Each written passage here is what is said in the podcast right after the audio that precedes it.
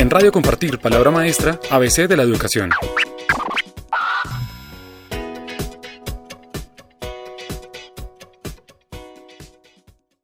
Germán Esteban Hernández Sánchez, del Gimnasio Campestre de los Arrayanes, en el área de Ciencias Naturales, ubicado en La Calera, Cundinamarca. Es eh, maestro ilustre 2016 con su propuesta A Vivir la Ciencia. ¿Cómo estás, Germán? Hola, muchas gracias, muy bien. ¿Qué apuestas conceptuales tiene esta propuesta? ¿En qué está basada? Bueno, digamos que está inspirada eh, teóricamente desde los postulados de Paulo Freire, quien le apostaba a una pedagogía de la liberación. Entonces, eh, pues a pesar de que la, en su momento cuando la postuló era, eh, digamos que una, una, una, propuesta que le apuntaba a lo social, eh, yo la tomé para el lado de las ciencias porque pienso que desde las ciencias también debe haber una pedagogía no solo de la liberación, sino de la reivindicación, en la que nuestros estudiantes comprendan que la química en este caso no es un conjunto de conocimientos acabados, sino que está en constante construcción y reconstrucción. Eh, y por otro lado está pues la idea de, de, una ciencia dialógica en la que salimos de las élites, de las élites científicas, para trabajar con las comunidades en un entramado de relaciones eh, y de interacciones entre los sujetos, que se formulan preguntas todos los días a propósito de su entorno. ¿Algún impacto concreto visual que tú hayas podido identificar? Bueno, yo creo que el mayor impacto de la propuesta, eh, digamos, está en la transformación misma de, del colegio. Cuando yo llegué al, gimnasio campestre Los Arrayanes, observaba una comunidad que estaba centrada en lo humanístico.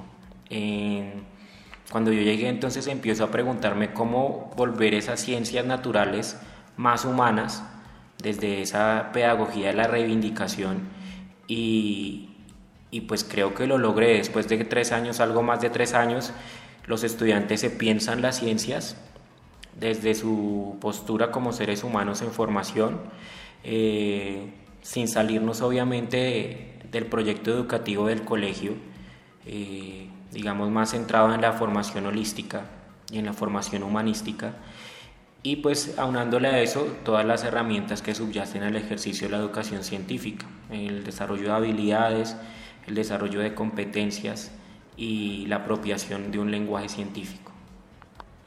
¿Qué recomendaciones le darías a ese maestro que quiere replicar la propuesta? Eh, pues primero, que debe comprender que la química no es una ciencia élite eh, que es una ciencia que necesariamente debe salir a las comunidades, que es una ciencia que necesariamente debe partir de las preguntas que se hacen los estudiantes y que es una ciencia eh, que puede involucrar no solo aspectos eh, propios de, de la disciplina, científicos, matemáticos, sino que puede estar relacionada también con los contextos sociales en los que se desenvuelven los estudiantes. Debe comprender que la química, tal y como está planteada, es una repetición de saberes de personas que ya trabajaron previamente en la ciencia y que pues por esta razón es necesario reconstruirla a partir de esas preguntas que van surgiendo eh, de la interpretación de un contexto particular. Entonces creo que esas serían como las recomendaciones. Un día en la propuesta, desde que inicia hasta finalizar, ¿cómo se lleva a cabo? Bueno, a vivir la ciencia eh, siempre he dicho que es como una cita romántica en la que yo me voy a encontrar con ellos en un espacio, pues en este caso el aula de clase. Eh, una cita en la que debo llevar todo lo mejor que yo tenga. Entonces, eh, procuro que sea, digamos, visualmente muy llamativa para ellos, por eso me hago de, de herramientas pedagógicas y didácticas eh, visualmente llamativas y creativas para ellos. Eh, inicia con eso, con, con, el saludo. Creo que en el saludo, en la misma didáctica del saludo, está el empoderamiento del aula. Entonces, cuando yo llego y abrazo a mis estudiantes, en vez de simplemente darles un buenos días, ya estoy rompiendo los esquemas del aula. Sigue con la organización de ellos eh, en los equipos colaborativos. Ellos siempre trabajan en equipos colaborativos y a partir de ahí pues entramos a trabajar en esos equipos, en esas preguntas que ellos se han formulado previamente a partir de la interpretación de un contexto. Entonces, eh, el día transcurre en darles a ellos las herramientas desde la disciplina y desde la didáctica de las ciencias, eh, las herramientas para que ellos puedan llegar a resolver por ellos mismos esas preguntas.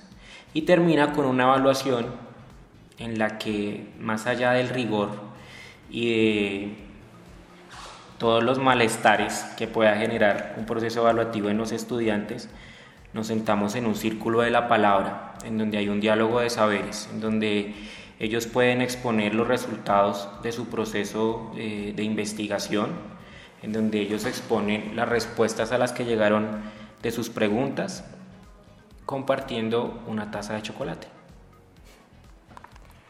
¿A quiénes ha impactado esta propuesta?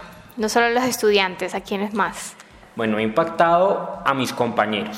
Entonces, yo ya no trabajo para el gimnasio campestre Los Arrayanes, pero creo que los impactó de manera muy positiva porque ellos han apropiado muchas de las prácticas que yo tenía eh, para darle identidad a sus clases, no solo en ciencias naturales, sino en todas las áreas.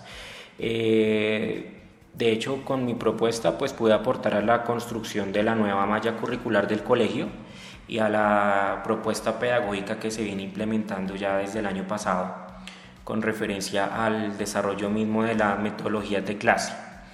Ha impactado eh, el índice sintético de calidad de mi colegio porque hemos aumentado los resultados en las pruebas a ver desde el área de ciencias naturales.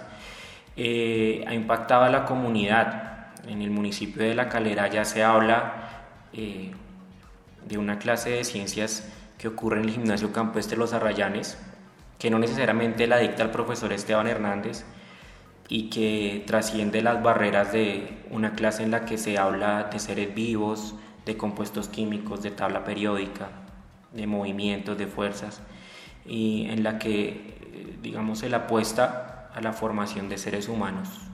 Eh, que han de servirle a la comunidad y al municipio en términos de, desarrollo de pensamiento crítico, reflexivo, analítico. Eh, entonces creo que ha impactado a diferentes frentes, mis compañeros, obviamente los estudiantes, al colegio como institución educativa y el municipio. ¿Quieres dejarle algún mensaje a quienes están escuchando o a esos maestros que tienen algo guardado y no se han atrevido? Creo que eh, debemos atrevernos. Creo que el premio Compartir, más allá de ser un reconocimiento para nosotros, es una gran aventura. Es una gran aventura que debe representar para todos los que algún día decidimos ser profesores esa posibilidad para compartir, para tejer lazos de amistad con, con colegas, para visibilizar también esos contextos en los que se mueve la educación de nuestro país y sobre todo para autoexaminarnos y de verdad cómo asumir ese compromiso de ser profesores, no solo hacia la orientación de una disciplina como tal, sino hacia la formación humana, que es, digamos, lo que le hace falta a nuestro sistema educativo, centrarse en esa formación humana y pensarse un sistema educativo para la felicidad, no tanto para el desarrollo de competencias, sino para la felicidad de ellos, de nuestros estudiantes. Muchas gracias, Germán. En Radio Compartir, Palabra Maestra, ABC de la Educación.